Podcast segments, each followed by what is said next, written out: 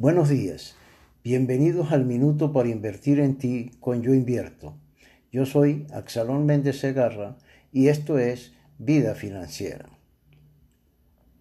Las formas de protección constituyen la respuesta de los seres humanos en distintos momentos de su desenvolvimiento social para hacer frente a los estados de necesidad creados por diversos factores, principalmente sociales, políticos, económicos y culturales, los cuales, al hacerse presente, causan inseguridad en los seres humanos y determinan los tipos de desigualdad.